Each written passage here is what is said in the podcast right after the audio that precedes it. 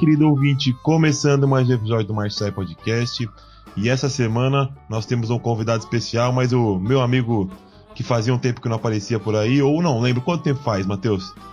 Tá tudo bem com você, meu querido? Cara, acho que faz o quê? Uns três programas. Não, vem aqui faz pouco tempo. Foi no último que eu vi, foi no de chocolate com o. o... Ai, não, faz dois então só. O Rodrigo.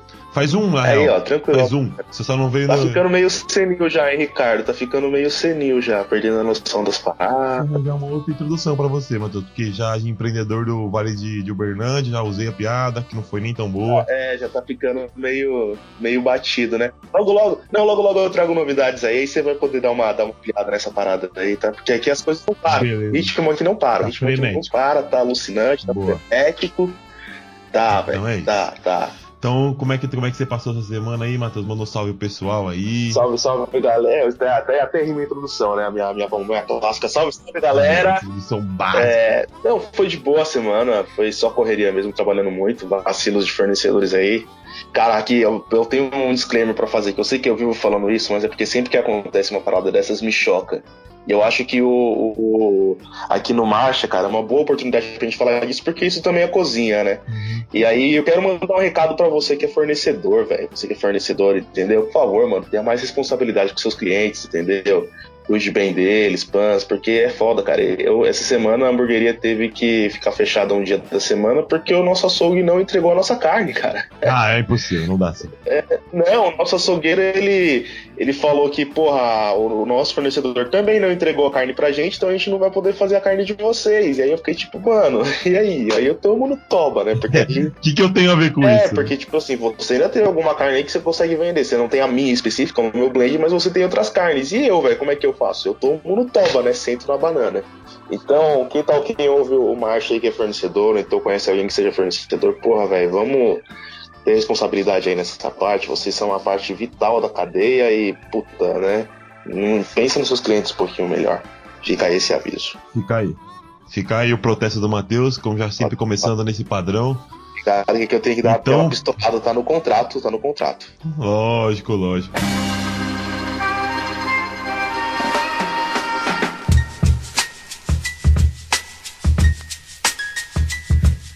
Então hoje, por um encontro do destino aí, nós trouxemos duas pessoas que não se conhecem, mas se conhecem.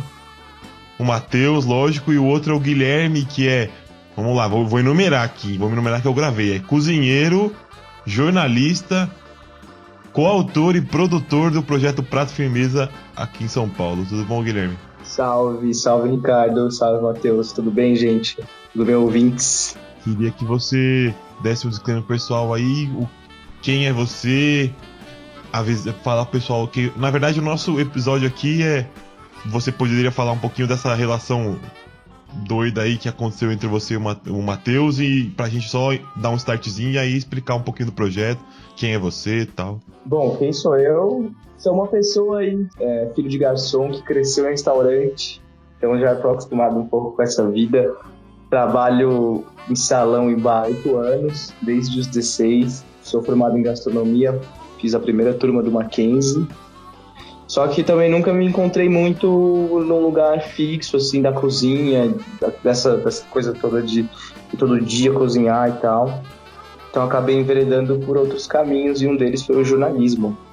Fiz jornalismo depois numa escola chamada Escola de Jornalismo da É Nós é, e acabei é, trombando com um projeto chamado Prato Firmeza, que é o guia gastronômico das que- quebradas de São Paulo. Uhum. E, por coincidência, começou com o Matheus. Né? Um grande prazer estar aqui falando com ele, que eu não conheço pessoalmente, mas sempre que eu vou fazer entrevista, É. que eu vou conversar com alguém, todo mundo me pergunta como é que o projeto começou, e aí eu tenho que contar a história do Matheus lá do começo, que passaram.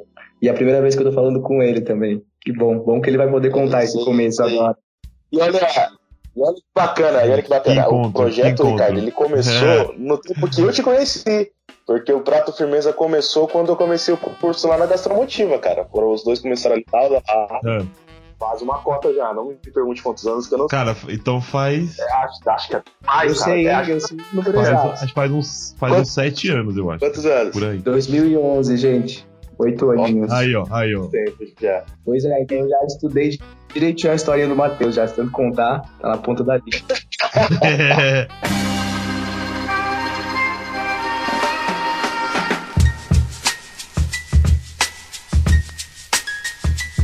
Então, não, eu acho, eu acho engraçado porque então o podcast era uma coisa de encontros também, porque eu fui falar de novo com o Matheus depois de 7, 8 anos, então um mundo aí muito louco. Então, bom, Matheus, você quer misturar a sua história do seu começo com a história que o Guilherme ia começar a contar? Então, cara, foi o seguinte, é... Amanda e a Aline, eu fiz um curso de jornalismo com as duas bem antes. Tipo, o Prato Firmeza foi há oito anos atrás, eu devo ter feito o curso com elas há uns 10 anos atrás é, lá para 2009, eu acho que foi na casa do Zezinho, que foi onde eu fiz o meu primeiro curso de gastronomia. Depois do curso de gastronomia, eu fui fazer um curso de jornalismo. Não foi assim logo em seguida, mas enfim, né? Fiz o curso de jornalismo e as duas que eram as, as professoras, né? Elas que davam as aulas e ia, assim, começou com um, com um negócio muito que eu fiz assim muito só por hobby, tá ligado? Porque tinha umas amigas minhas fazendo, tinha umas minas da hora lá fazendo curso. Eu falei, porra, vou entrar nesse negócio aqui, né? Ficar perto. Pode ser. Assim, muito mas... bom motivo. É, não, melhor motivo não tem, né, cara? Aí comecei... Sim, não, tá certo você, certo. E aí, é, e aí eu acabei me envolvendo também no curso, não só por causa das minas, mas eu acabei me envolvendo no curso. Achei muito legal esse negócio de jornalismo e tal. As, a, tanto a Mina quanto a Amanda elas se tornaram também, cara, meio que minhas mentoras, velho. A Amanda me deu muitos conselhos aí, não só é, no, no, na parte de jornalismo, mas se não fosse a Amanda, por exemplo, eu não teria voltado pra cozinha, cara, porque foi numa época que eu tava envolvido em outros projetos, tava com uma outra empresa de camiseta e tava super infeliz e não sabia o que fazer da minha vida. Eu fui trocar uma ideia com ela e ela que abriu meus olhos e falou: Cara, se você gosta de cozinha, você tem que voltar pra cozinha, você não tem que estar tá envolvido em outros projetos fazendo outras coisas. Então ela me deu um choque de realidade aí e por conta dela que eu voltei para cozinha. Então, assim, você vê que é tudo meio que um, uma engrenagem, né? É, um, é, um, é, um, é, tipo um motorzinho, tá ligado? Cada um, cada coisa faz sua parte para no final tudo ir para um caminho só. Então nós podemos dizer assim, mais ou menos, que ela foi a sua coach, coach quântica. Exatamente, exatamente. A gente pode dizer assim. Uhum. Assim. E aí, beleza, né, cara? Aí eu voltei pra cozinha, comecei a procurar uma, uma, uma abertura pra eu voltar pro mundo da cozinha, né? Eu queria voltar a fazer algum curso, não queria, tipo, cair num restaurante, porque eu não me sentia preparado. Queria fazer algum curso, e foi aí, né, porque eu comecei a procurar a gastromotiva, consegui entrar na gastromotiva, e é claro, eu falei com ela, e foi daí que veio a ideia do prato firmeza, né? porque é, elas já estavam com a Enóis nessa época, então já tinham se desligado da casa do Zezinho, já estava com a Enóis, que era um projeto independente delas e elas estavam procurando, elas estavam quebrando a cabeça, né, de fazer alguma coisa nova, alguma coisa que fosse legal e que valorizasse a periferia. E essa coisa de, uma, de um cara da periferia querer ser cozinheiro e querer, querer crescer na profissão de verdade, levar o negócio a sério, é uma coisa muito, muito incomum. E elas gostaram muito disso e a gente foi conversando e foi quebrando a cabeça para ver um projeto que seria bacana e foi daí que nasceu o Prato Firmeza. E qual era a ideia do Prato Firmeza? Era eu, da minha visão do mundo da gastronomia, vamos dizer assim, se bem que eu estava bem no começo naquela época, né? Mas tive o auxílio de muitas pessoas também que me ensinaram como fazer uma resenha gastronômica, como fazer avaliação de um restaurante, como fazer uma crítica, né? E passar nos restaurantes da quebrada e avaliar eles e para mostrar pra, pra galera que, tipo, a comida boa não estava restrita só ao centro de São Paulo, só aos bairros nobres, né? Na periferia também tinha muita coisa bacana e que valia a pena. E foi assim que nasceu o projeto do Prato Firmeza. O nome vem inclusive disso, né? É uma brincadeira entre prato feito, né? Que é o famoso PF, e aí a gente fez o Prato Firmeza. E foi assim que nasceu o Prato Firmeza lá em 2011, como disse aí o Guilherme. Eu queria saber se a história que você está contando, Guilherme, é a mesma história que o Matheus está contando. É sim. Ufa. Ufa, ufa, ufa. Contei tudo certo ao longo de três anos já de produção. Então... Tá rolando. E uma coisa que o Matheus falou. Recebeu a benção agora. É. Que o Matheus falou que é muito. É muito real, assim. Que eu também percebi isso. É que é isso, alguém que vem de, de uma quebrada querer é, viver da gastronomia, né, desse mundo de restaurantes e tudo mais, é muito difícil. Porque, sei lá, a gente vai estudar, né, Matheus, e as nossas referências de restaurantes, de chefes, de tudo, são, tipo, mano, gente muito branca, muito rica. É, são lugares que dificilmente nós e nossas famílias vão alcançar, né? E a gente sabe que, sei lá, sendo cozinheiro, é, de um grande restaurante, a gente pode ter um nome e tudo mais, mas dificilmente a gente vai conseguir é. ter grana mesmo para abrir o nosso próprio. Então, é, é, uma, é uma conta que nunca fechou para mim também. Foi isso que me levou, acho que até a chegar na É Nós, né? Acho que só explicando um pouco a É Nós, é esse lugar que começou em 2009, lá na casa do Zezinho, com a Amanda Hara e a Nina Vengril, que eram duas, são duas jornalistas, né? E que foram fazer uma oficina de zine com jovens lá e viram nessa galera esse potencial de pautas, assim, uma série de assuntos que não eram é, abordados na mídia tradicional e que é. né, juventude e periferia que não falta é assunto é importante para a gente falar sobre, para discutir, para debater. A comida é uma delas apenas. E aí começou a nós e começou o Campeonato Firmeza do jeitinho que o Matheus contou aí, que ainda bem que me passaram o brief certo. Muito bom. E eu não sei até qual foi o período que o Matheus ficou, assim, mas pelo que eu sei, depois de 2011, depois que o Matheus começou esse mapeamento, é, a rede de jornalistas jovens da Nós, né, todo mundo que é formado pela Nós, que passa por algum cursinho de formação, algum processo, alguma reunião que seja, é, é, entra numa rede, né, uma rede de jovens jornalistas da Nós.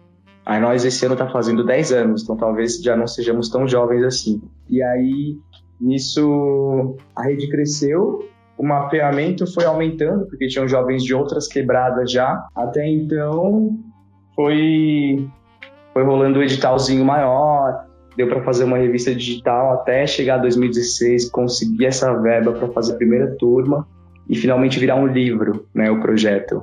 É, e foi isso que financiou uma grande parte do curso, inclusive, né? Porque pela primeira vez a nós conseguiu fazer uhum. um curso de um ano, é, onde ela selecionou 10 jovens de diferentes periferias para fazer esse curso. E todos os jovens recebiam uma bolsa de 500 reais por mês para estudar, para poder, se poder pagar Sim. o transporte, poder se dedicar um tempo, não precisar é, fazer tantas outras coisas extras para poder se bancar, porque eram duas aulas por semana de tarde né? Então, para muita gente, às vezes, esse horário é meio inviável.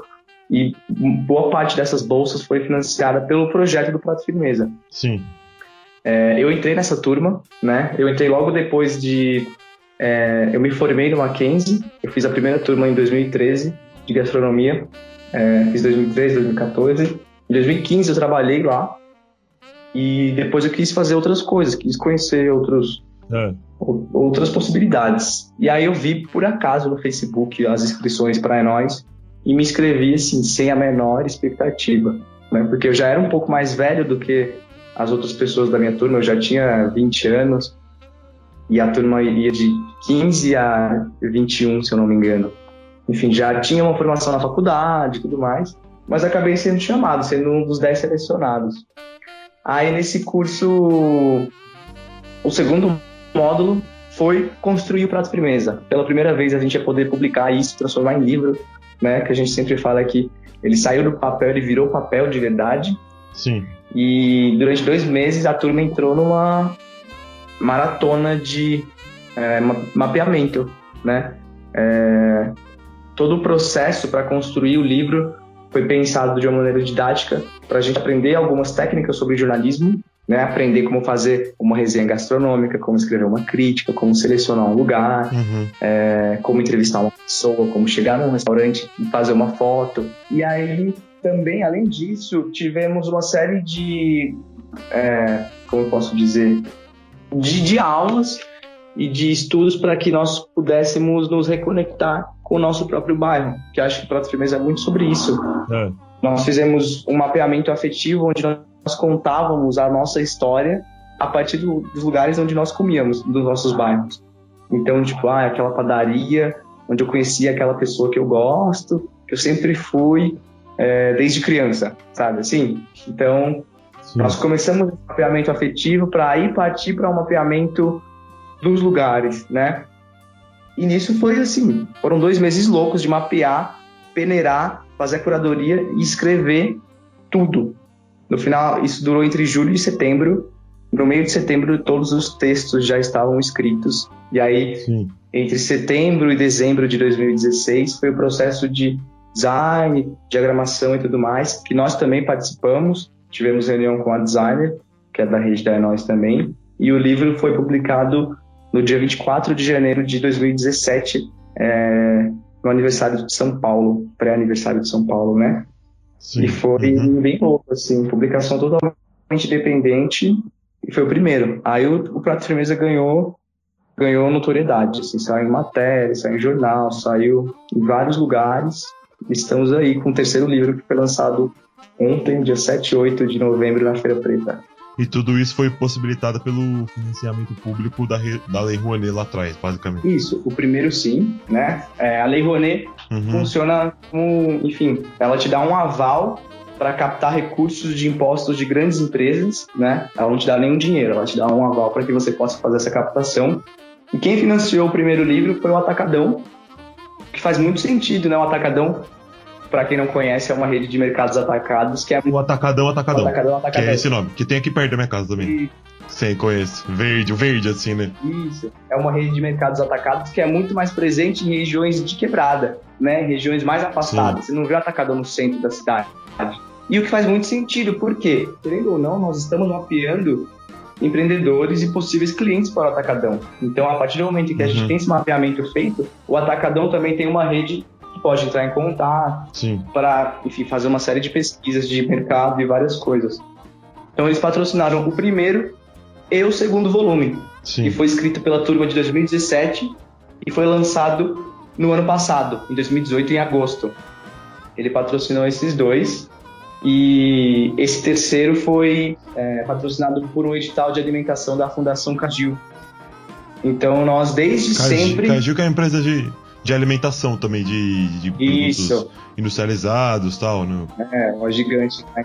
Sim. E a partir dessas, desses valores que a gente vai arrecadando com o projeto, é que nós conseguimos colocar a escola para frente, pagar as bolsas. Quando eu entrei, a bolsa era 500 reais.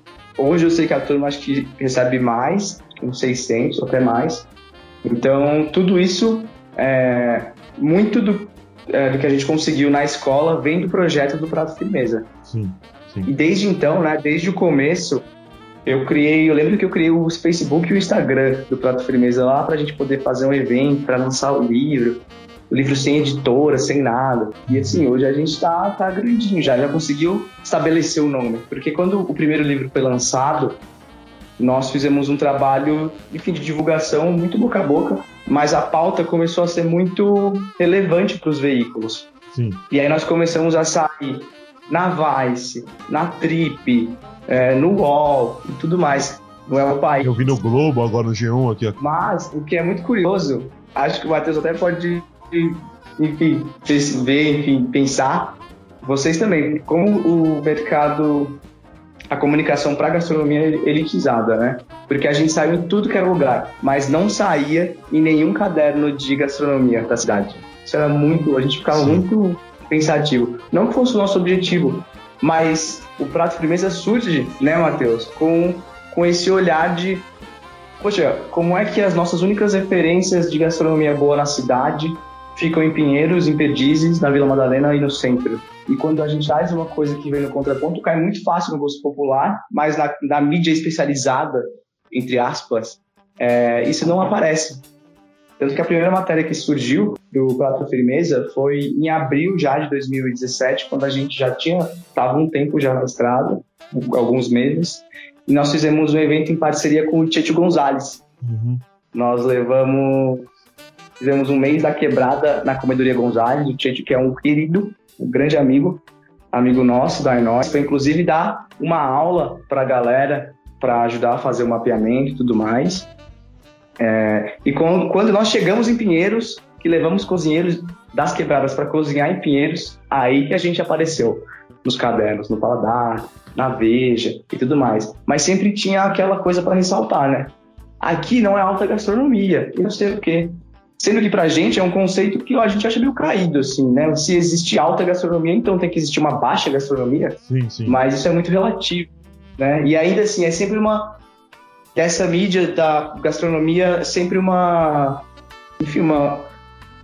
Ficam insistindo numa coisa de, sei lá, rebaixar o, o trabalho, a, a comida que vem de fora dos grandes restaurantes. Sendo que ela é tão autêntica quanto uma comida de um Michelin? Você falou tudo. Eu acho que o. Pra mim, pelo menos, eu lembro que quando o Prato Firmeza começou, o nosso grande objetivo era fazer justamente o que essa galera nunca teve interesse em fazer, né?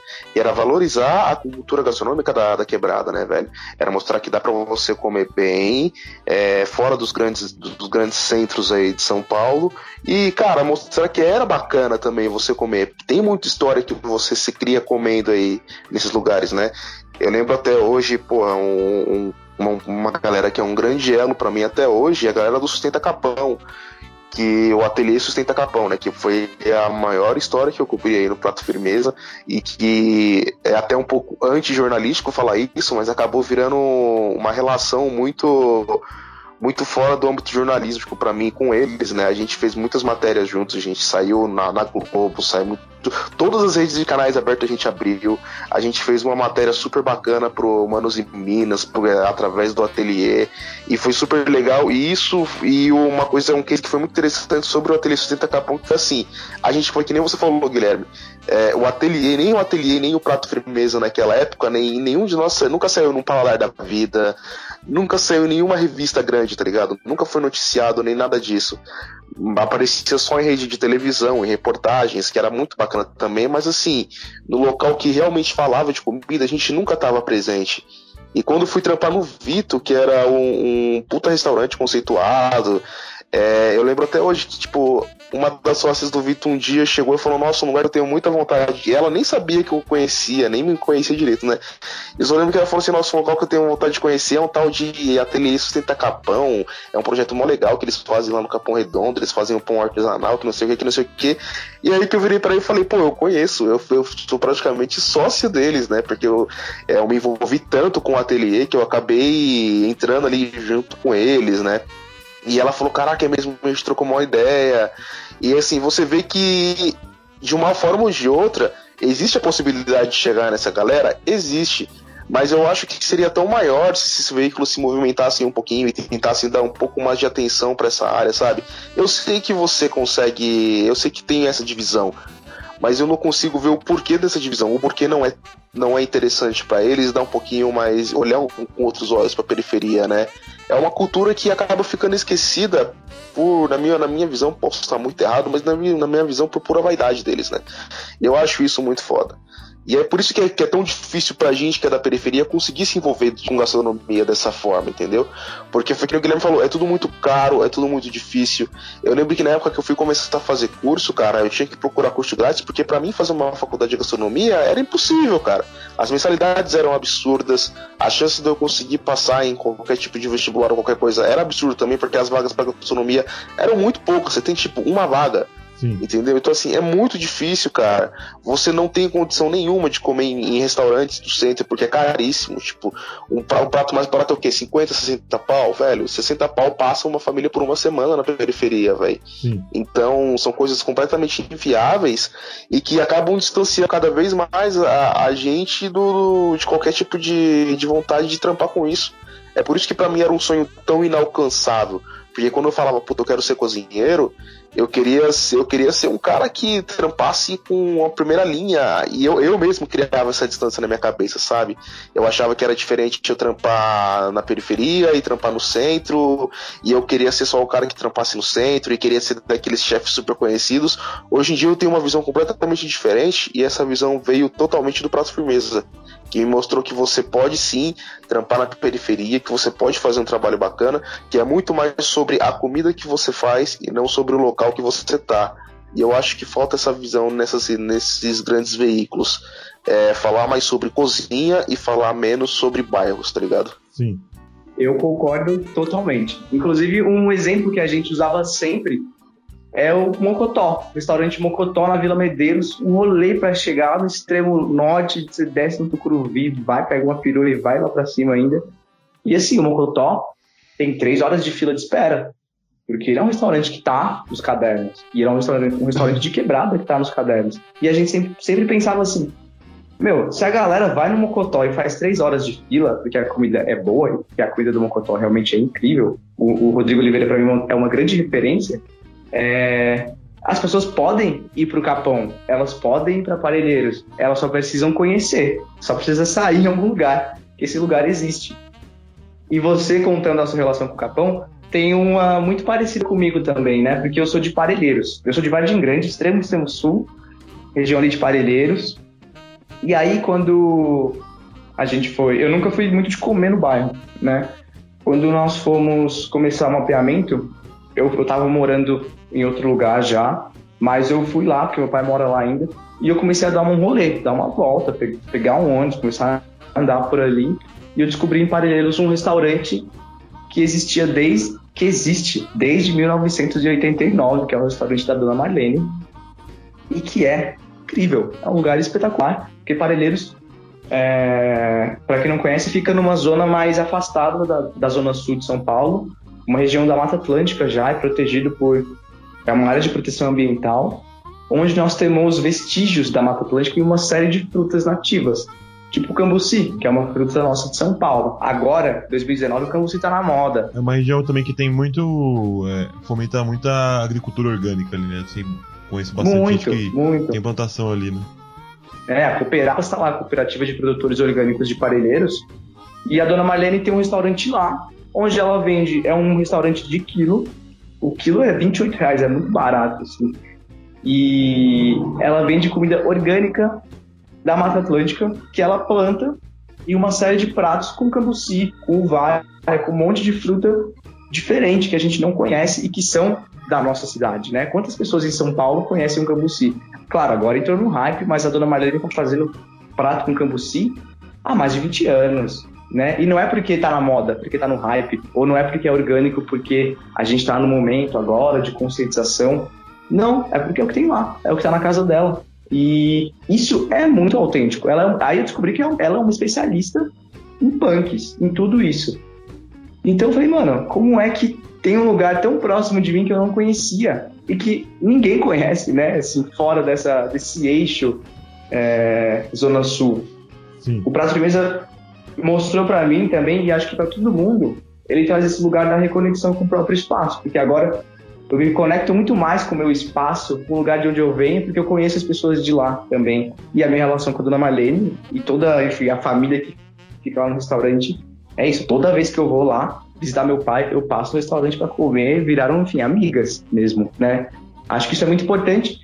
E isso é legal também para a gente entender como a gente consegue fortalecer a economia local, né? Porque se a gente tá sempre os restaurantes grandes, você vai, você vai no Vito, você vai no Dom, você vai no Ani, a galera que trabalha são em maioria pessoas de periferia, né? Os cozinheiros, pessoas que estão na pia, os garçons, garçonetes. Meu pai é garçom há mais de 30 anos, né? São pessoas de periferias, pessoas muitas vezes que vieram do Nordeste. Então, assim, quem faz essa comida muito foda é, não é o chefe estrelado. Ele pode, né? Ele tem uma função ali, mas quem tá ali no dia a dia fazendo e produzindo é gente de quebrada que gasta duas horas e meia para chegar no restaurante, trampar em pé, voltar mais duas horas e meia em pé no ônibus e tá lá no dia seguinte. E aí, quando a gente fica de folga, o que a gente faz? Vai ter que comer no centro, vai ter que ser para comer lá, e vou comemorar alguma coisa, tem que comer em Pinheiros, porque lá é que tem lugar bom. Sim. E se a gente começou a entender que se nós é, que fazemos as, essas comidas, começamos a cozinhar e ter os nossos espaços, nas nossas quebradas, é, a gente não precisa, não precisa se deslocar tanto, né? A comida está aqui perto da gente, o dinheiro circula aqui, a gente não gasta tanto tempo em transporte e a economia local de cada um dos bairros vai sendo um pouco mais fomentada e a gente consegue descentralizar um pouco, né? O Prato Firmeza, na minha visão, é muito sobre descentralizar. Descentralizar a economia, descentralizar é, a mídia gastronômica especificamente, mas a gente usa muito para falar sobre tudo nesse sentido, né? Porque não adianta esperar o crítico da Veja São Paulo colar lá no Grajaú para visitar uma hamburgueria, né? Ele vai ter os critérios deles, eles vão falar que talvez não seja bom porque vão comparar com outros espaços, com outros lugares. E hoje eu sei que mesmo comparando com outros espaços, os do Grajaú são melhores. Mas é isso. Quem melhor do que uma pessoa que mora no Capão para falar do que tem bom lá, né? Então a gente começou a entender de que a gente não precisa esperar a Globo chegar lá, o Paladar chegar lá, né? A gente pode contar as nossas próprias histórias. O jornalismo acho que tem muito a ver com isso.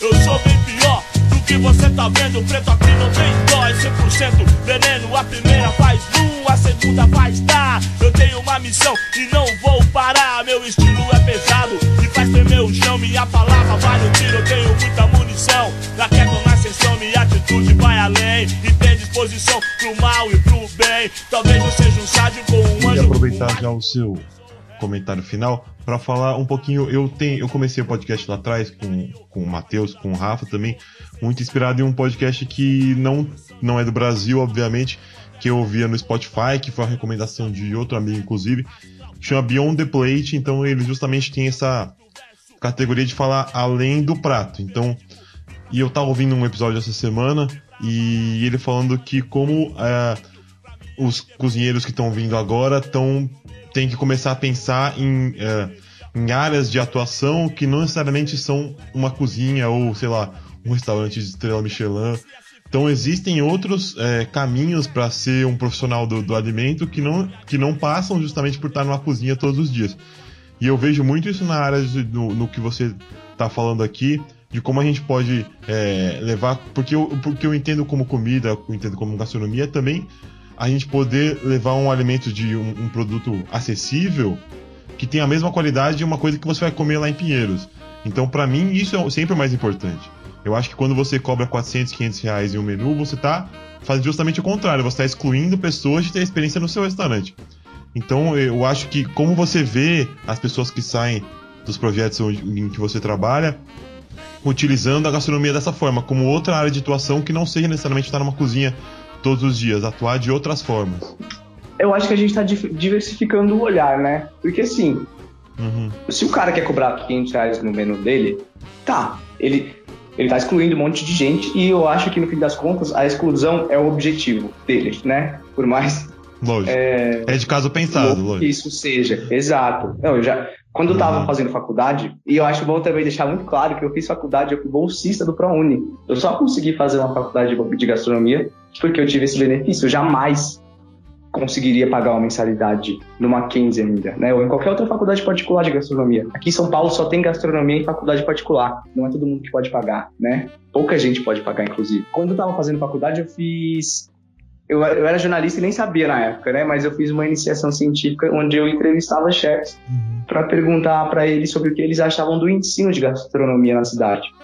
E aí, meu, eu fui muito restaurante. Fui em vários restaurantes, batendo na porta, assim, pedindo para conversar.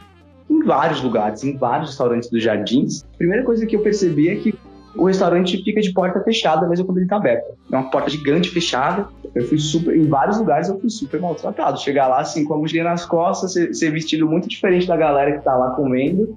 Sabe assim, ninguém te dá muita atenção para nada. E aí você começa Sim. a perceber e olhar e falar, cara, por que, que isso é pautado como a melhor coisa que tem gastronomicamente falando na cidade? Sabe assim? Se o lugar não é humano. É isso, quando a exclusão é uma escolha, pouca gente vai. E aí a gente tem que parar de entender isso como a única referência de gastronomia boa. Porque ah, o menu do restaurante Michelin que custa 500 reais, aquilo é uma gastronomia muito foda e tudo mais. Mas assim, o restaurante da Dona Marlene, que faz um prato de comida de buffet, assim, é tão autêntico quanto. É, é, é só diferente, né? A gente não, não pode olhar para esse tipo de menu degustação contemporâneo, autoral diferente, como a única forma de gastronomia boa. Acho que a gente começa a descolonizar o nosso paladar também, né? Porque isso vem de referência de uma série de, de, de acho que são questões muito mais profundas, né? Tudo que vem da quebrada é feio, é, é, sujo, é violento. A gente só aparece na TV, no jornal, quando tem violência. Uhum. Então a gente começa a mostrar que a gente, até por falta de opção, né?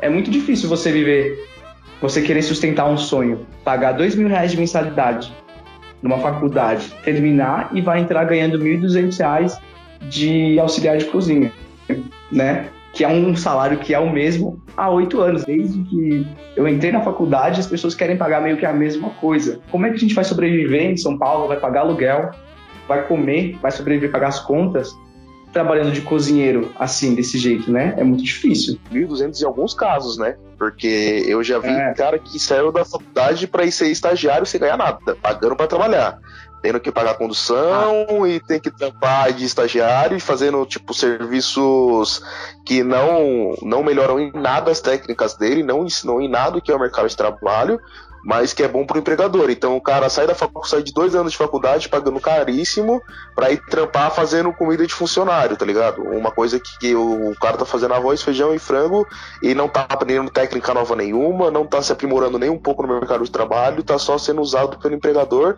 só porque é um restaurante pica que tem um puta nome. É, se a gente for entrar nesse mérito aí, vamos, vamos ficar tarde todo aqui, porque é, isso já é uma exclusão tão grande, né? Quantas pessoas podem ter o privilégio de simplesmente simplesmente trabalhar sem receber e pagar a própria condução, né? Eu já fiz, eu fiz duas semanas de estágio desse jeito num restaurante muito estrelado na cidade, porque eu estava querendo fazer uma pesquisa jornalística, né? Eu fiz já depois do jornalismo. E eu percebi que é inviável, é impossível, né? E como esses lugares arrumam brechas na lei, inclusive, né? Porque isso é um trabalho, é algo, uma escravidão. Você não tem horário para sair super cedo, se você chega cinco minutos depois, você não entra, você é mandado embora. Se você demorou, se você teve trânsito, se você demorou duas horas e meia para chegar, tem algum problema no transporte público, você chegou cinco minutos atrasado, você é mandado embora para sua casa e você não tem horário para sair, né? Aí você pode passar cinco, dez, meia hora, uma hora, duas horas. Eu já fiquei, enfim, das sete às nove, dez da noite, assim, meia-noite, passo nesses lugares. E são lugares que, como é proibido por lei, né? Trabalho gratuito, é, estágio de graça, oferecem como curso livre, né? Vou te dar um curso de gastronomia para você hum. aprender na prática, né? Vários grandes restaurantes estão aderindo a esse tipo de coisa. Nossa, mas que, que tipo de restaurante faz isso, Guilherme? Na cidade de São Paulo tem um restaurante que faz isso, Guilherme? Nossa, eu sei dois, tem até processo seletivo já pra fazer. Nossa, mas que coisa impressionante. E esses restaurantes, eles eles estão nos guias Michelin também, Guilherme, esses restaurantes estão aí? muito bem colocados no Michelin. E aí que tá, né? Como é que a gente olha para esse tipo de lugar e fala, nossa, aquele lugar tem uma comida muito boa, aquele lugar pensa no produtor e não sei o que e tudo mais, valoriza a culinária brasileira. Mas, meu, não pensa no ser humano, né? Porque a figura do chefe estrela, ela tá lá, o cara tá lá vendo grana, rios de dinheiro, e ele só chegou lá porque ele já é uma pessoa que vem de muitos privilégios, né? Que pode ter alguma família, alguma coisa para bancar. E as pessoas que estão trabalhando são gente da quebrada, são garçons são garçons como o meu pai. Meu pai ganha quase o mesmo salário uhum. há quase 30 anos. Se a gente for depender disso, nós nunca vamos conseguir chegar nesse lugar. Como é que eu vou ter um restaurante no centro se eu não tenho dinheiro nem para pagar condição? Eu acho muito louco como a gente não como não existe esse tipo de discussão, inclusive nos próprios cadernos, Sim. sabe? É uma coisa tão glamorizada, tão fora da casa, justamente por isso, porque quem escreve quem é que escreve né, no Guia Paladar, na Veja São Paulo? Quem toma conta desses meios né, de produção do jornalismo? As pessoas que moram em Pinheiro, são pessoas que não, nunca pararam para pensar nisso, que nunca pararam para andar duas horas de meia, duas horas e meia de ônibus para ir trabalhar. E isso vem muito da, com a questão de descentralizar as narrativas. Como é que eu vou levar um cara desse para falar de uma hamburgueria no Grajaú? Ele vai chegar com, com um preconceito muito grande já, com uma outra experiência de vida. E aí a gente vai para lugar se a Veja não falar, se o Paladar não falar, eu não preciso que falem, eu não, eu não quero nem que falem, na verdade. Eu quero falar. Não tem ninguém melhor que eu para falar, porque eu falo com a minha verdade e com as referências e experiências que não só eu, como todas as pessoas que estão cozinhando nas quebradas estão fazendo. A gente tem um caso muito emblemático no Prato de Mesa 1, que é uma hamburgueria chamada Panchos. Fica a dica já para todo mundo. Sim. Ela fica quando nós fomos visitar, em 2016, ela estava começando, né? Ela tinha alguns meses tinha começado como delivery na casa de um casal, né, o Ricardo e a Regiane, e eles conseguiram ir para um espaço, assim. Sim. Era bem pequenininho o lugar, tinha umas seis meses, era uma coisa bem apertada e tal, mas era muito gostoso. Fazer um hambúrguer artesanal, Sim. padrão Pinheiros, assim. Aí a gente publicou no Prato Firmeza, fizemos uma série de parcerias com vários veículos parceiros para que a galera republicasse os textos dos livros, e a Punch já estava ganhando um nome, ganhando já tava com fila de espera. Teve um dia que publicaram no Catraca Livre o texto do Prato Firmeza sobre a Panchos.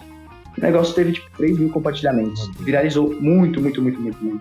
A Panchos hoje virou um, um, império do Grajaú. Eles tiveram que mudar de lugar duas vezes porque não tava rolando. Tinha muita fila de clientes esperando E até hoje, não tem um dia que a Panchos não lote. Hoje estão lá na Zona Sul, bem pertinho da estação Primavera Interlagos. E assim, é o melhor hambúrguer que eu já comi em São Paulo. Sim. E eu falo com a experiência que eu tenho de conhecer os lugares da quebrada e conhecer os lugares do centro. Eu tô sempre andando pelo centro, comendo nos lugares. E assim, é um lugar que tá no mesmo nível de qualquer outro da cidade. Mas quem disse que os cadernos estão vindo aqui? E não vão, e não vão vir. Não há interesse, né? Sim. Não há um interesse de que as pessoas vão para esses espaços. Eu acho que o Matheus está muito correto na fala dele. É, e nem de que as pessoas desses lugares, desses bairros mais afastados, venham para cá. Vamos mostrar só um lugar que é caro, que é acessível, porque a pessoa não vai nem vir.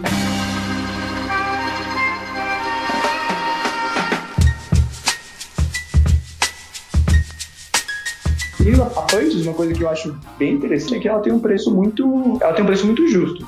Mas não é aquele hambúrguer de 10 reais, tá ligado? É um hambúrguer com um preço super justo para o tipo de comida que fazem e tá lotado. Por que isso? Porque, mano, a gente, sei lá, eu ando no McDonald's, passo em frente assim, vejo uma fila enorme. Um combo Big Mac tá 35 reais quase, né? As pessoas pagam isso. As pessoas pagam para comer esse tipo de coisa. E se as pessoas querem comemorar, querem fazer um aniversário, alguma coisa, elas vão para Pinheiros e vão pagar. A gente tem dinheiro, a gente trabalha. Sim. Então, melhor do que fazer esse dinheiro para o McDonald's, para uma indústria né, assassina, para um restaurante que não trata bem seus funcionários, é mais legal a gente ir lá na Pantios, que é uma galera que só tem funcionários da região, que faz todo um trabalho de valorização dos produtos da galera da região, até o papel, né? O jogo americano tem arte que muda todo mês com o artista do Grajaú. E está começando lá um movimento muito forte de uma série de empreendimentos de gastronomia de alto nível, né? Que não estão fazendo mais comida super processada, é, hambúrguer de um real. É uma comida super, super artesanal. Sim. Que a gente já, a gente tem esse conhecimento, né? A gente só dá, acho que a gente está começando agora. Veio junto com o Prato Firmeza. Acho que essa década foi uma década que valorizou muito isso na gastronomia, né? A gente está tendo mais acesso, falando mais sobre isso.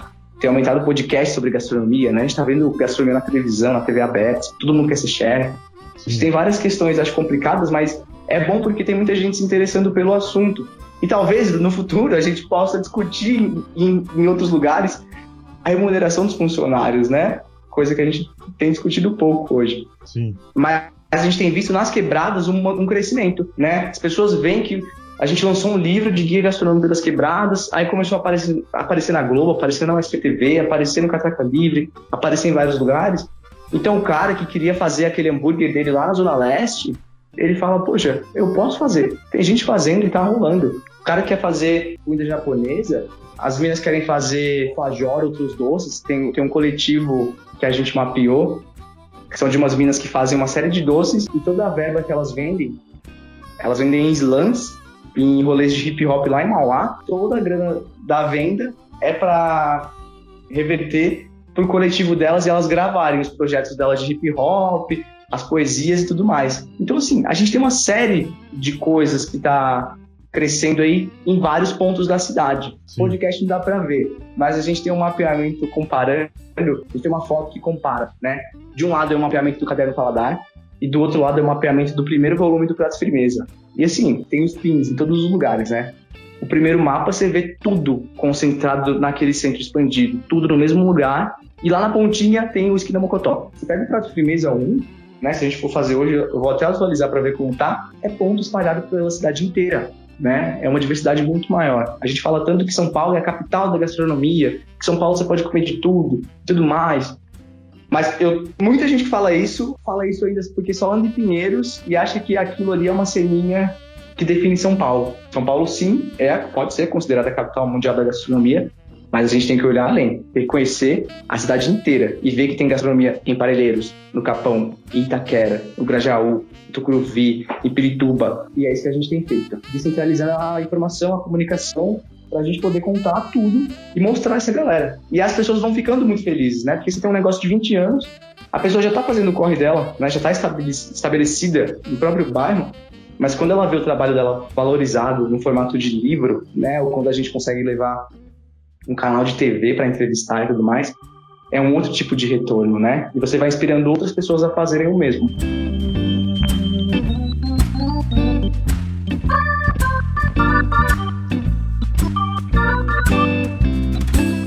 Então, cara, eu acho que já acho que o Guilherme já falou bastante aí. Gostei muito da fala do Guilherme. Eu fico muito, muito feliz de ver o quanto o projeto evoluiu desde a época que ele começou, né, cara? E quando a gente, quando, quando começou o projeto lá em 2011 comigo, era uma coisa tão despretensiosa, não tinha essa visão tão expandida, esse tamanho que tem hoje em dia. Isso daí só me deixa super feliz, né, cara? De, tanto de fazer de fazer parte de alguma forma disso, mas principalmente de ver como uma coisa que pode, comer, pode ter um começo tão simples e se tornar algo tão complexo e tão bacana com o passar do tempo, né? Eu lembro que no começo desse ano eu fui aí em São Paulo, né? Quando eu fiz o meu, meu tour gigantesco aí em São Paulo e eu tive a oportunidade de ir na Inóis e dar, participar de uma aula aí junto com a galera, com a turma nova que tá entrando no, no, no Prato Firmeza. E foi super bacana, cara. Foi muito legal, é muito bacana de ver que o negócio começou só comigo, agora tem um monte de jovem. E ver que, tipo, é, é são todas pessoas diferentes, não tem um, um, padrãozinho, sabe? Então cada um traz uma visão diferente, traz uma ideia nova. E eu acho que é isso que tá, que tá faltando quando a gente fala de comunicação na cozinha hoje em dia, né, cara? Nos grandes centros de comunicações. Está faltando essa diversidade Tá faltando ideias novas, tá faltando uma linha nova de pensamento em como tratar e como falar de comida. Não só no Brasil, tá? Isso não é restrito ao Brasil, galera. Mas a gente está falando da nossa realidade, então tá faltando muito disso. Tá faltando pensar um pouquinho fora da caixa e olhar outros lados que não só o que a gente tem olhado pelos últimos 25 anos aí.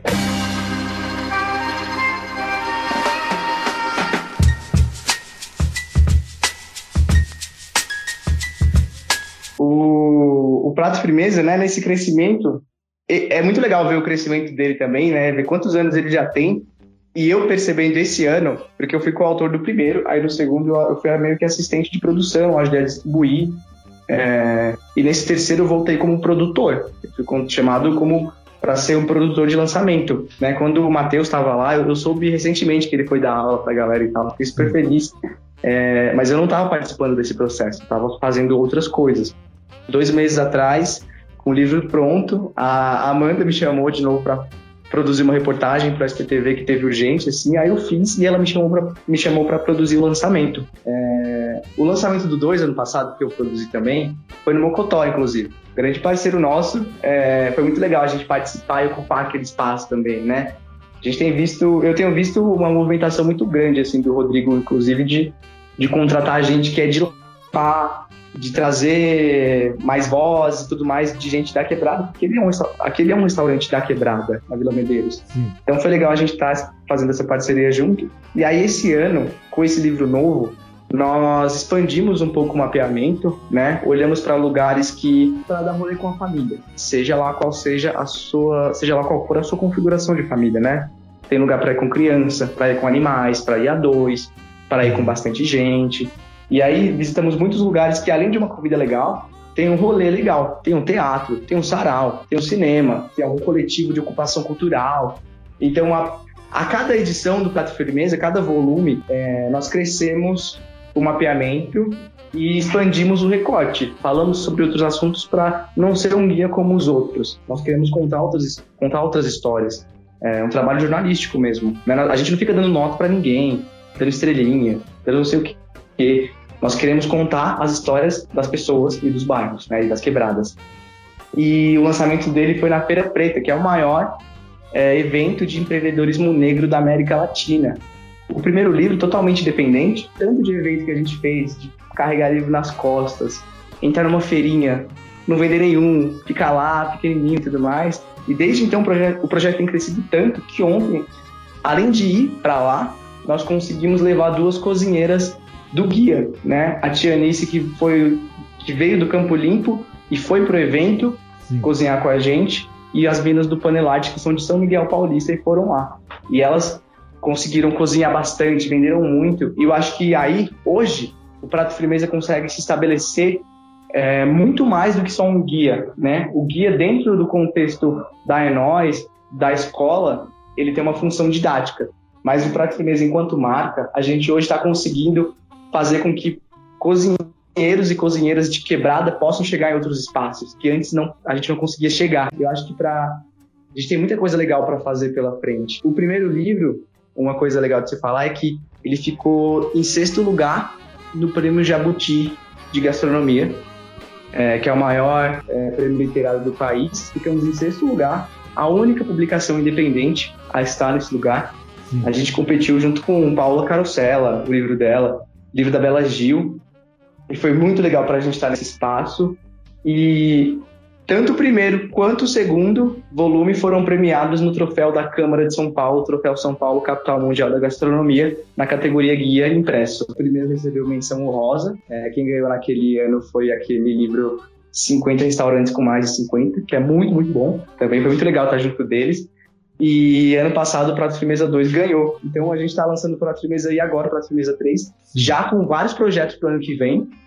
Inclusive, teremos uma edição no Rio de Janeiro, teremos um Prato Firmeza 4 em São Paulo e fizemos um, estamos fazendo uma sistematização para que qualquer pessoa na sua quebrada, na sua cidade, no seu espaço que seja, possa aprender a fazer o seu próprio guia. A gente quer a gente faz comunicação, a gente quer espalhar o conteúdo. Então, Sim. o Matheus já pode pegar o livro dele, a sistematização, claro que ele já é craque. Mas se ele quiser fazer uma formação lá em Minas com a galera, a gente vai disponibilizar isso para que qualquer pessoa possa fazer o seu próprio firmeza aonde quiser, né? Para que outros lugares possam ser mapeados. Então a gente está num trabalho muito, muito firme aí de estabelecer o nome do prato firmeza que a gente já conseguiu, muito suor, muito, muito esforço, muita comida também, mas a gente hoje, com o nome do projeto, a gente está conseguindo chegar em outros lugares, né? Entendendo um pouco como isso vem já de oito anos. O Matheus falou sobre pensar, olhar um pouco para coisas que vão mais de 25 anos e tudo mais, e eu acho que também esse é um movimento que na gastronomia, né? Eu, na minha visão particular, assim, eu acho que é muito louco a gente ser tão tradicional dentro da cozinha, na gastronomia. Não, porque o cara lá da Primeira Guerra Mundial, Escoffier, tal. Mano, o cara é muito foda, ele fez muitas coisas legais. Mas assim, a gente tá em 2019, as coisas mudaram, o mundo mudou, a gente não pode estar parado em 1892, sabe assim? Não dá. Então, a gente tá com... eu, pelo menos da experiência da faculdade para hoje, assim, até por ter saído um pouco e viver outros ares fora da cozinha, é legal a gente perceber como dentro da cozinha também, na gastronomia, aos pouquinhos, a gente tá mudando um pouco o olhar, né? Saindo um pouco, um pouco da casinha, assim, saindo, pensando mais fora de uma caixa tão quadrada e tão elitizada como é a gastronomia paulistana e mundial.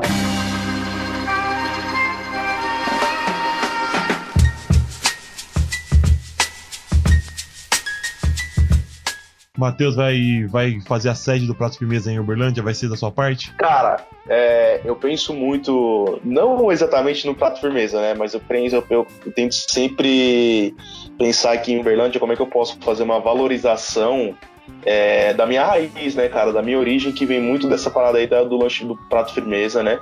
O Prato Firmeza tá, tá muito dentro de mim, então quando eu fui começar a Fetso, por exemplo, eu lembro que eu procurei primeiro os açougues aqui do, do meu bairro, eu queria valorizar bastante a galera que está aqui comigo. Ainda trabalho com fornecedores mais ou menos próximos, né? Mas é muito difícil porque a realidade de Uberlândia é muito diferente da realidade de São Paulo, né, cara? São Paulo é uma cidade gigantesca, é, você tem uma diferença muito grande entre a periferia, os lugares e tal. Pode ser que algum dia role sim, mas eu não posso dar essa certeza porque a realidade, novamente, a realidade é muito diferente, cara. Mas eu tenho planos gigantescos de algum dia, quando as coisas estiverem bem melhores para cá, putz, ter uma parceria muito forte com a Enóis. Eu quero conseguir algum dia fazer algum tipo de formação é, com a galera da Enóis aí em São Paulo, não só para quem quer ser cozinheiro, mas porque não, não só para quem quer ser jornalista, aliás, mas por que não ampliar esse projeto aí, de repente dar uma formação em cozinha também, né? Pra galera que é da periferia, que quer trampar com cozinha e que tá tendo uma dificuldade. São projetos aí que eu tenho na minha cabeça, são sonhos que eu tenho na minha cabeça e que eu espero que algum dia consigam se tornar sim realidade. Muito bom.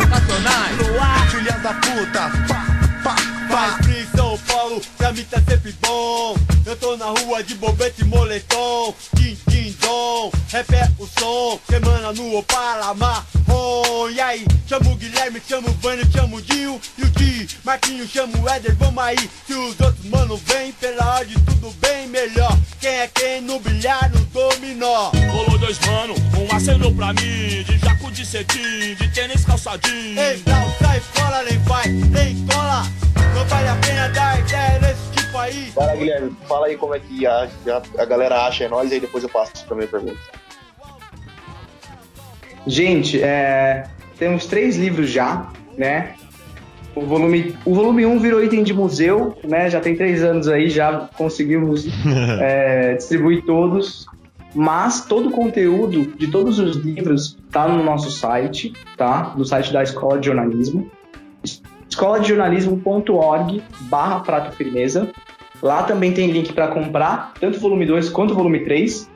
É, dá para comprar os dois juntos, tem kitzinho com desconto e tudo mais. Mas, de novo, os, os conteúdos, os textos de todos os livros é, está online. A gente quer que todo mundo tenha acesso, de qualquer lugar, não pode comprar o livro, você pode ter o conteúdo, sem o menor problema. É, escola de jornalismo.org barra Prato Firmeza.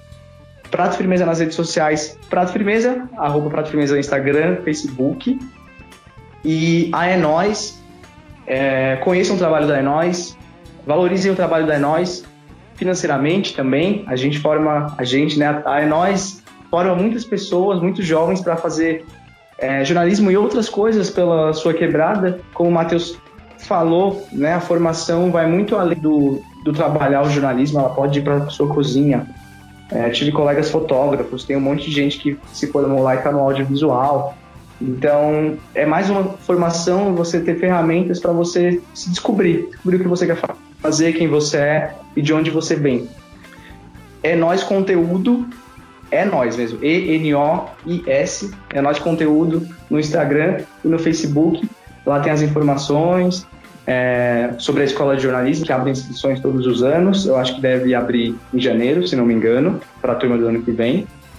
E lá dá para acessar todas as reportagens que a galera faz, porque aí nós também é uma agência para jovens, então todo mundo que se forma lá depois pode escrever reportagens, são vendidas para diversos veículos como o UOL, é, Huffington Post, Revista As Minas, já publicamos até no, no Guardian e vocês podem encontrar tudo lá. É nós conteúdo, Prato Firmeza, podem me seguir também, me encontrar é, para alguns conteúdos sobre gastronomia e outras coisas. Guilherme Petro, Guilherme S. Petro no Instagram. Beleza, Matheus. Faça a sua Olá, pergunta. Guilherme, para mudar um pouquinho aqui, eu queria que você falasse qual que é a sua memória mais forte com comida da sua quebrada. É, e só para dar um exemplo, a minha uma das minhas memórias mais fortes com comida da minha quebrada é com o pastel de feira que eu comia toda quarta-feira aí na perto da minha casa. Eu tenho um amigo que é um dos meus melhores amigos, o Anderson, que é um cara que eu tenho contato com ele até hoje. E toda quarta-feira de manhã a gente se encontrava e descia até a feira para comer dois pastéis com caldo de cana e trocar aquela ideia. E isso para mim é uma coisa que é uma memória muito forte para mim até hoje, é uma coisa que eu guardo muito dentro de mim porque eram umas conversas muito bacanas. Eu queria que você desse um exemplo aí de também do, de qual é a sua memória mais forte aí de comida da quebrada para você. Nossa, eu acho que eu tenho duas, pelo menos. Como você falou também do pastel, eu me lembrei de um pastel que tem lá em Santo Amaro. Eu morava em Vargem Grande e eu estudava em Santo Amaro. É, no colégio, na escola Maria Petronila, que é uma escola pública que fica. Santo Amaro é uma região mais central ali da Zona Sul, né? Então era uma escola pública que a gente, do Campo Limpo, do Capão, da Vila das Belezas, do Grajaú, toda a Zona Sul de São Paulo, as quebradas todas, se juntavam ali naquela escola e todo domingo tinha uma feira. E eu ia muito comer pastel com os meus amigos lá também, na época do vestibular. A gente ia comer pastel e depois ia fazer prova. Ia fazer Enem, ia fazer FUVEST, ia fazer provinha de cursinho.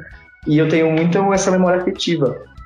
Mas uma que tem muito a ver com, a, com o lugar de onde eu venho, com o lugar de onde os meus pais vêm, é do próprio cuscuz. Cuscuz da minha mãe e do meu pai também, que tem muito a ver com o bairro que a gente vive, né? Muita gente, as pessoas da idade dos meus pais, da geração deles, é, foi um bairro que começou com vários imigrantes nordestinos. É, minha mãe é do Maranhão e meu pai é da Bahia. E, e foi uma coisa que eu tenho percebido mais hoje, assim, né? Olhando para trás, falo, nossa, como o cuscuz sempre fez parte da nossa vida e como a gente, minha mãe acordando, minha mãe fazendo cuscuz e meu pai também, sempre que eu vou lá visitá-lo, ele faz cuscuz. É, eu não moro com nenhum dos dois hoje, então sempre que eu como eu tenho um pouco dessa memória, que tem muito a ver até com o próprio restaurante da Dona Marlene, que é um lugar da minha região, da minha quebrada, e que a Dona Marlene é uma mulher nordestina, que faz uma série de coisas que, que tem a ver com a comida nordestina e que é muito, eu sinto uma conexão muito grande, assim, com as pessoas e com o lugar de onde a gente vem. Tá respondido, Matheus? Tá respondido, palestrinha. Beleza, então. Bom, eu queria agradecer e já falar outra coisa também. Pra, eu acho que vai ser super legal a gente fazer uma vez. Eu tenho contato com o, o, o coordenador da gastromotiva aqui em São Paulo, que é o Diego. E o Diego é um super amigo, assim, um cara super legal. Acho que a gente podia e fazer um contato até com outra pessoa. Na verdade, se você tiver outro projeto para indicar, eu tenho uma outra pessoa além do Diego também, pra gente de repente fazer uma roda, um episódio falando só sobre é, transformação social e cultural relacionada à comida. Acho que seria Cara, eu legal. acho incrível. Eu sou. Eu dou oficina de culinária também, né? Eu Uhum. trabalhei numa ONG um tempo, dando aula para jovens de quebrada, todos de 13 a 16 anos. É, foi uma experiência muito foda. E hoje eu não tô mais lá fixo, mas eu, eu continuo dando oficinas. E eu, esse ano eu dei umas oficinas nos projetos muito bons. Dei numa escola pública e dei num projeto da, do Centro de é, Reintegração Social, que forma é, pessoas que estão no semiaberto, na penitenciária, e dão oficinas de culinária para inserção no mercado de trabalho. Semiaberto e pessoas egressas do sistema penitenciário, especificamente população LGBT. Então tem um, tem um monte de projeto legal assim que a gente pode falar. Acho que isso dá um episódio incrível. Posso chamar a galera, a gente, todo mundo faz uma coisa bem, bem foda. Boa, então com certeza. Queria agradecer todo mundo que ouviu, primeiramente, né? Obrigado por acompanhar o Marchai mais uma semana. Fico muito feliz de poder receber o Guilherme para falar do, desse projeto sensacional aqui. O Matheus também, nosso amigo de sempre, nosso companheiro, nosso fundador aqui, cofundador do Marchai Podcast. Então, queria muito agradecer você, Guilherme, por estar disponibilizando seu tempo aqui com a gente. Mandar um abraço para todo mundo que, que compartilha nosso projeto aqui também no Instagram, que que postou lá que, que foi, um dos, foi um dos podcasts mais ouvidos seus no Spotify aí no ano. Muito obrigado. Um abraço para todos os ouvintes. Até semana que vem e tchau. Manda um tchau aí, vocês dois, por favor. O March Sai tava na minha lista aí dos mais ouvidos, hein? E você, você não compartilhou. Você não compartilhou, não tem como eu saber. Mas eu, mas eu não compartilhei. Eu vou compartilhar agora, então. Só de raiva, só porque você tá puxando minha orelha aí. Queria te falar outra coisa, Matheus. Eu quando porque tem essa, essa retrospectiva aí, agora quando Aham. você cria conta no Spotify lá de podcaster, você recebe uma retrospectiva do seu podcast no Spotify também. O Márcio Stein tá presente em 17 países do mundo, É, Matheus. 17 países? Do Brasil ao Japão, velho. que foda, velho. 17 países do mundo, do Brasil ao Japão, velho. Nós estamos lá no Japão. Um abraço pra você que ouve a gente do Japão. Que da Tá hora, bom? velho.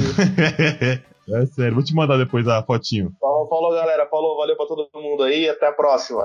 Galera, muito obrigado pelo espaço, Ricardo. Obrigadão pelo convite aí, por trocar essa ideia. Matheus, que honra te conhecer e trocar essa ideia. Que legal que a gente tem umas ideias parecidas com relação ao projeto, a cozinha, todo mundo. É um prazer imenso falar com todos vocês, com vocês ouvintes, até no Japão.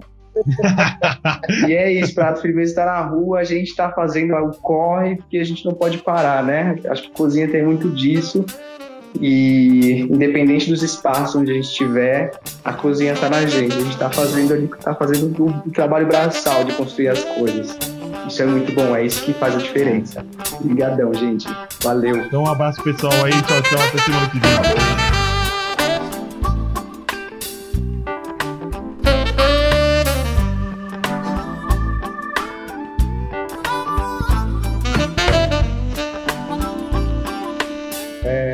Coisa que ajude, é, contribua com que pessoas que fazem comida nas quebradas possam estar, estar em outros espaços e construírem também seus espaços, assim, organizar eventos Sim. e, e trazer um retorno financeiro para essas pessoas, né? Que a gente sabe que é empreender com Eu comida. queria pedir só pra você é, desligar o, o sonzinho da notificação do celular, que senão fica aparecendo. É, não, E... esse eu tô ouvindo também, acho que não é meu não. Eu acho que é o meu aqui, ô, Acho que foi Ô, o meu aqui, Ricardo. Ah, É, que eu- Matheus. Já me fez, já me fez Não, pagar de não, novo. você é vacilão, você não vê quem é que tá. Eu não sou um seu bosta. Eu já pensei que você, depois de 30 e tantos episódios, já soubesse o proceder, né, Matheus? Mas enquanto eu falo, eu não participei de todos esses, não, tá ligado?